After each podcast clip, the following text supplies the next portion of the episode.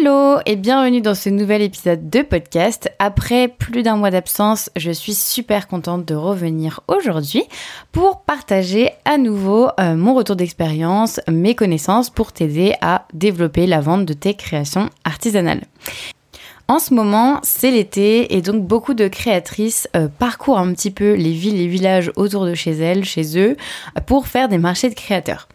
Et j'avais vraiment envie aujourd'hui de parler de cette thématique de marché de créateurs parce que euh, moi je parle de la vente en ligne et c'est effectivement quelque chose euh, qui m'est cher puisque c'est avec ça que je développe ma marque de bijoux aujourd'hui, entièrement avec de la vente en ligne.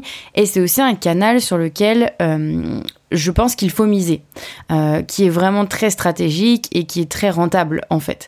Donc je sais que je suis très spécialisée dans la vente en ligne et ça va continuer là-dessus, mais justement en discutant avec notamment une céramiste euh, chez qui je prends des cours de céramique, on a discuté un petit peu de, des marchés de créateurs puisque elle pour le coup participe à pas mal de marchés cet été.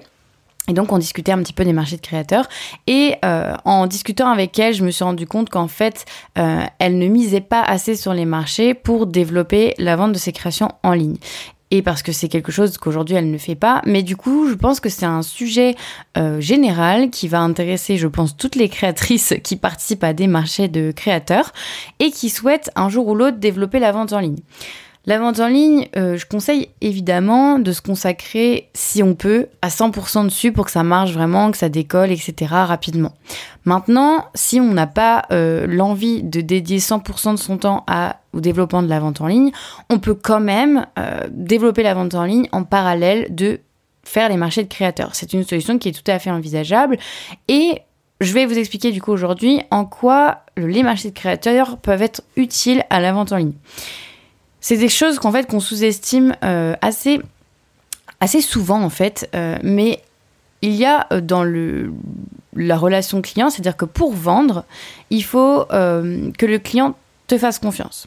Donc pour réussir à vendre tes créations, que ce soit sur la vente en ligne ou que ce soit sur la vente en physique, il faut que le, client en face, il ait confiance en toi. Euh, ça, c'est n'importe quelle entreprise qui vend des produits ou même services en ligne le sait, il faut construire une relation de confiance avec ses clients. Aujourd'hui, je construis une relation de confiance avec vous, euh, créateurs, créatrices qui m'écoutez, euh, dans l'objectif potentiellement de vous aider ensuite dans l'Artisan Academy. Mais je veux vous construire une relation de confiance avec vous, que vous ayez confiance en moi, que vous compreniez euh, quelles sont, euh, quelle est ma personnalité, quelles sont mes valeurs, etc. Bref, on construit un lien entre vous et moi. C'est exactement pareil avec ma marque de bijoux. Je vais construire un lien avec mes abonnés, avec ceux qui me suivent, euh, au fur et à mesure du temps, pour qu'ensuite, une fois qu'ils vont avoir confiance en moi et que ça va être le bon moment pour eux, ils vont passer à l'achat et m'acheter mes créations. Et ça, en fait, euh, c'est valable que ce soit de la vente physique ou que ce soit de la vente en ligne. Quand c'est de la vente physique, quelqu'un arrive sur votre stand euh, et puis va potentiellement discuter avec vous. Va commencer juste par vous dire bonjour, va vous poser peut-être une question sur l'une de vos créations et bien souvent en fait ça amène à un dialogue. Et la personne, si la première question qu'elle vous pose, par exemple, si elle vous dit juste bonjour et que vous répondez froidement ou que vous la regardez que vous répondez même pas, ou par exemple, elle va vous poser une question et puis vous allez la renvoyer bouler, entre guillemets, et vous n'allez pas bien lui parler. Bah, il y a de fortes chances, je dirais même 100%, que la personne ne va pas acheter vos créations. Même si l'objet en lui-même lui a plu et elle était prête à acheter avant de vous parler. À partir du moment où elle a décidé de vous parler, voilà, si le contact ne s'est pas fait, euh, n'a pas été satisfaisant pour elle, elle ne va pas acheter. Ça, c'est pour vous faire comprendre en fait que la relation client, euh, que ce soit après, on pense souvent à ça d'ailleurs pour après l'achat. Ok, quelqu'un m'a acheté, qu'est-ce qu'on fait après pour la relation client? Mais c'est aussi le avant, parce que c'est ce qui va du coup convaincre les gens de passer à l'action et d'acheter. Et pour construire une bonne relation client, rien de mieux que la personne qui va vous voir en physique. C'est pour ça aussi qu'il y a beaucoup de personnes, par exemple, qui sont totalement sur du digital, sur de la vente en ligne, etc., qui vont parfois organiser des rendez-vous live, euh, organiser des événements, des choses comme ça sur Internet, pour que les gens puissent finalement euh, voir la créateur-créatrice ou l'entrepreneur-entrepreneuse comme si c'était dans la vraie vie. Parce qu'il n'y a rien de mieux que quelqu'un qui va vous voir en live. Donc le mieux, mieux, mieux, c'est en direct, one-to-one, dans la vraie vie, mais il y a aussi sur Internet. C'est tout à fait la même chose puisque la personne va vous voir, elle va voir vos mimiques, elle va voir votre gestuelle, elle va voir votre comportement, votre attitude, votre sourire, votre façon de parler, votre façon de penser. Bref, le fait de voir la personne qui a derrière une marque, une entreprise, c'est hyper important. Et quand du coup des gens viennent sur votre stand, euh, sur les marchés de créateurs, bah vous avez une opportunité énorme parce que les gens vont vous voir en physique et ils vont tout de suite se rappeler de vous beaucoup plus facilement que s'ils ne vous avaient pas vu et qui tombaient sur vous par hasard sur Instagram. Donc, il y a vraiment une opportunité là-dedans parce que les personnes qui vont venir vous voir sur votre stand, si demain elles viennent vous suivre sur les réseaux sociaux, eh ben elles vont avoir potentiellement un engagement beaucoup plus important avec vous, avec votre marque, avec votre contenu, que des personnes que vous allez aller chercher euh, uniquement par Internet. C'est-à-dire qu'ils n'auront jamais vu votre tête en vrai, qu'ils n'auront jamais vu votre stand, n'auront jamais vu vos produits en physique. Quelqu'un qui vous aura découvert simplement via Internet. Et ça, c'est pour ça que c'est quand même un super levier, les marchés de créateurs. Alors, il y a plein de défauts à faire les marchés. J'en avais parlé dans une vidéo YouTube d'ailleurs, si ça t'intéresse, n'hésite pas à la regarder sur ma chaîne YouTube L'Atelier de Marion. La, la chaîne a le même nom que le podcast. Et j'en avais parlé dans une vidéo YouTube. Oui, faire des marchés, il y a beaucoup, beaucoup, beaucoup, beaucoup d'inconvénients à mes yeux. C'est pour ça que c'est pas forcément quelque chose que je vais recommander quand voilà, on a envie de développer non plus euh, la vente en ligne. Je ne conseille pas forcément. Mais si tu as envie, quoi qu'il arrive, de faire des marchés de créateurs, que de toute façon c'est quelque chose qui te plaît et que tu as envie de faire de temps en temps, de, manière ponctuelle, peu importe, mais que tu as envie de le faire, alors profite de cette opportunité pour ramener les gens déjà sur tes réseaux sociaux. Ça, ça peut être hyper intéressant. Et on en vient justement à la vente en ligne parce que tu vas me dire, oui, d'accord, Marion, les gens, ils vont venir me suivre sur mon compte Instagram, mais qu'est-ce qui se passe après? Et c'est là où justement, il faut pas trop espérer des gens, même si ils t'ont vu euh, en physique, euh, même si ils ont peut-être noué un super contact avec toi, tu as même discuté peut-être un quart d'heure, 20 minutes sur le stand avec cette personne, si elle te suit derrière, il faut te dire que quand même les gens sont des feignants. C'est pas du tout péjoratif, c'est juste la réalité du monde dans lequel on vit. C'est les gens qui vont euh, être chez eux ensuite, qui vont plus être en face à face avec toi, qui vont être simplement sur leur téléphone portable ou leur ordinateur à scroller sur les réseaux sociaux. Et eh ben, c'est des feignants ces gens-là. Donc, ce qu'il faut bien penser, c'est que faut pas espérer que ces gens-là vont, euh, voilà, par le, grand, plus grand des hasards, revenir te voir dans ta boutique physique si tu en as une, ou se rappeler des prochaines dates des marchés pour retourner te voir, si par exemple la personne n'a pas acheté la première fois qu'elle t'a vu. Il faut pas trop espérer en fait. Et donc il faut faciliter euh, la vie à ces gens-là pour les inciter justement à acheter plus tard.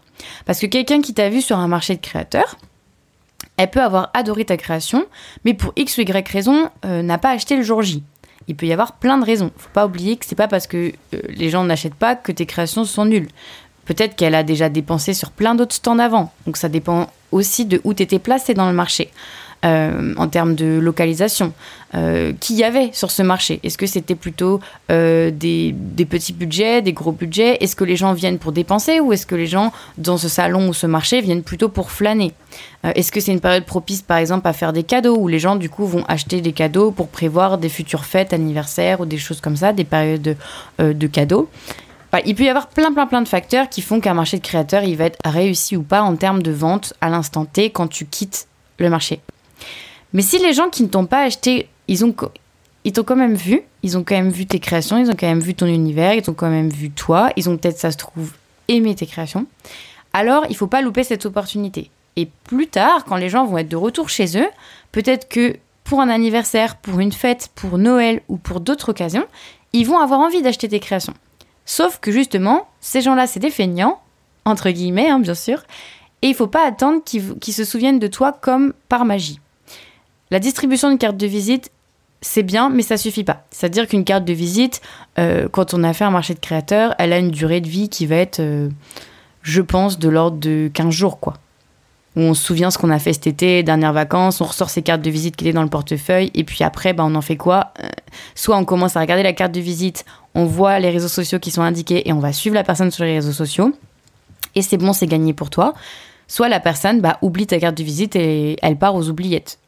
Donc, vraiment, l'intérêt, c'est d'inciter les gens qui viennent te voir sur ton marché, sur ton stand, euh, à te suivre sur les réseaux sociaux. Et ensuite, bien évidemment, pour leur faciliter la vie, avoir une boutique en ligne avec des produits à vendre. Parce que justement, bah, les gens qui te suivent sur les réseaux sociaux, ils vont pas penser à faire X euh, kilomètres pour retourner te voir à ton prochain marché. Ils vont pas penser ou avoir envie euh, de, voilà, de suivre et de venir physiquement en fait à un lieu exprès pour te voir toi. Bien souvent, ils vont avoir la flemme, c'est des feignants comme je dis. Encore une fois, c'est pas négatif, c'est juste euh, normal. Moi aussi, je suis une feignante. Et donc, les gens vont avoir envie d'acheter depuis leur canapé les créations d'une créatrice qu'ils auront déjà au préalable vues, repérées, etc. Donc c'est pour ça que les marchés de créateurs peuvent aussi être de super opportunités pour vendre en ligne. Parce que tu vas inciter les gens qui te voient sur ton stand, surtout les gens qui euh, repartent sans rien acheter, et eh ben propose-leur euh, ta carte de visite en leur disant c'est indiqué mes réseaux sociaux, n'hésitez pas à suivre mes réseaux sociaux parce que j'ai aussi une boutique en ligne, ça va vous permettre d'acheter depuis votre canapé quand ce sera le bon moment pour vous. Les gens vont repartir avec un sourire et c'est gagné pour toi. C'est-à-dire que tu as potentiellement gagné un futur client et qui sait peut-être même un futur client ambassadeur qui adore ta marque. C'était juste pas le bon moment pour la personne d'acheter pendant le marché de créateurs, mais peut-être que plus tard, elle va t'acheter tous les 2-3 mois euh, sur ta boutique en ligne pour faire des cadeaux.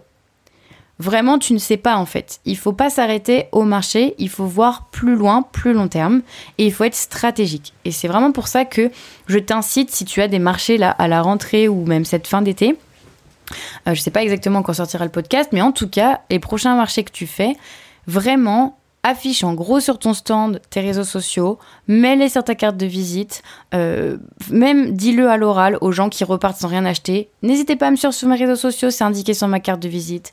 Voilà. Et ensuite, une fois que tu as les gens abonnés à tes réseaux sociaux, c'est la moitié du, la moitié entre guillemets de gagner. Parce que le reste, ça va être bien évidemment, si tu as construit une bonne stratégie de communication sur tes réseaux sociaux, eh ben de renvoyer les gens vers une boutique en ligne. Et si effectivement c'est pas ton seul canal de vendre en ligne, c'est pas tu n'es pas à 100% euh, focalisé sur la vente en ligne, alors sois hyper stratégique dans ce que tu vas proposer sur ta boutique en ligne. T'es pas obligé de mettre énormément de créations. Encore une fois, j'en parle dans différents épisodes de podcast. Mets les créations qui plaisent le plus, euh, qui partent le plus. Euh, mets les créations voilà pour qui sont faciles à gérer pour toi. Mais peut-être que ça suffira à vendre puisque les gens qui t'auront vu en physique, eh ben, ils auront déjà repéré ces créations-là et ils seront très contents de les acheter une fois de retour chez eux quand ce sera le bon moment pour eux d'acheter. Voilà, donc je voulais vraiment euh, te rappeler que c'est hyper important de miser à 10 000% sur les marchés de créateurs, c'est-à-dire que quitte à en faire, alors fais-les jusqu'au bout. Et n'oublie pas d'optimiser en fait euh, tes, tes, résultats. C'est-à-dire que quand tu vas quitter le marché de créateurs, tu vas pouvoir faire le bilan du nombre de ventes, ok, mais aussi du nombre de cartes de visite distribuées, du nombre de personnes avec qui tu as a priori noué un contact assez important, ou tu as discuté pas mal, et de pas hésiter du coup ensuite sur les réseaux sociaux à être super active, notamment les semaines qui suivent le marché, pour rappeler que tu étais présente à ce marché, que c'était génial, que tu remercies les nouvelles personnes qui viennent d'arriver, euh, voilà, et présenter bien évidemment ta communication pour présenter tes produits, inciter les gens à acheter ensuite sur ta boutique. Voilà, donc j'espère que ce petit épisode euh, court et efficace t'aura euh, donné envie d'optimiser encore mieux ta présence sur les marchés de créateurs. Euh, voilà, n'hésite vraiment pas, c'est hyper important. Je sais que les marchés, c'est vraiment pas déjà de base des choses qui... C'est assez aléatoire en fait de pouvoir rentabiliser ou non un marché. Ah, bien évidemment, avec le temps, on sait, etc. Mais c'est quand même très chronophage. Ça demande de faire du stock, donc de dépenser beaucoup d'argent, euh, de faire des gros investissements, etc. Et on ne sait pas vraiment toujours si ça va être rentable. Ça peut être dû à la météo, dû aux concurrents qui est en face de nous. Il y a plein de choses qui peuvent faire qu'un marché va être réussi ou non en termes de chiffre d'affaires, en termes de ventes réalisées. Du coup, mise vraiment à fond à chaque fois aussi sur la communication pour pouvoir attirer des gens dans ta communauté et, et potentiellement des futurs ambassadeurs clients qui vont acheter régulièrement. Voilà, eh bien, euh, je suis très contente d'avoir fait ce petit épisode de podcast pour revenir. J'espère qu'il t'aura plu. Euh, bien évidemment, si tout ça, ça te parle, mais que tu sens que tu as envie euh, d'être aidé justement parce que bah, tu sais pas exactement comment construire une boutique en ligne, tu sais pas comment construire une stratégie de communication sur ton compte Instagram, justement pour parler aux gens de tes créations, pour leur donner envie d'acheter, tu es un petit peu perdu avec tout ça et que tu penses que tu aurais besoin d'aide pour être hyper efficace et pour avoir de bons résultats, eh ben n'hésite pas à regarder, je mets toujours en dessous euh, dans la description du podcast le lien vers l'Artisan Academy, mon programme de formation euh, que j'ai créé du coup spécialement pour les créatrices et créateurs de produits faits main qui souhaitent du coup développer leur visibilité et vendre leur création artisanale en ligne. Voilà sur ce, j'espère que cet épisode t'aura plu. Je suis très contente d'être de retour. On recommence avec un nouvel épisode de podcast par semaine environ. Il y aura peut-être des semaines où il n'y aura pas, mais en tout cas c'est un rythme que je souhaite garder. Et j'espère du coup que tu vas bien, que ton été s'est bien passé et euh, je te souhaite une très belle rentrée si tu es en ce moment en train de faire ta rentrée. Et je te retrouve très vite pour un nouvel épisode de podcast. À bientôt!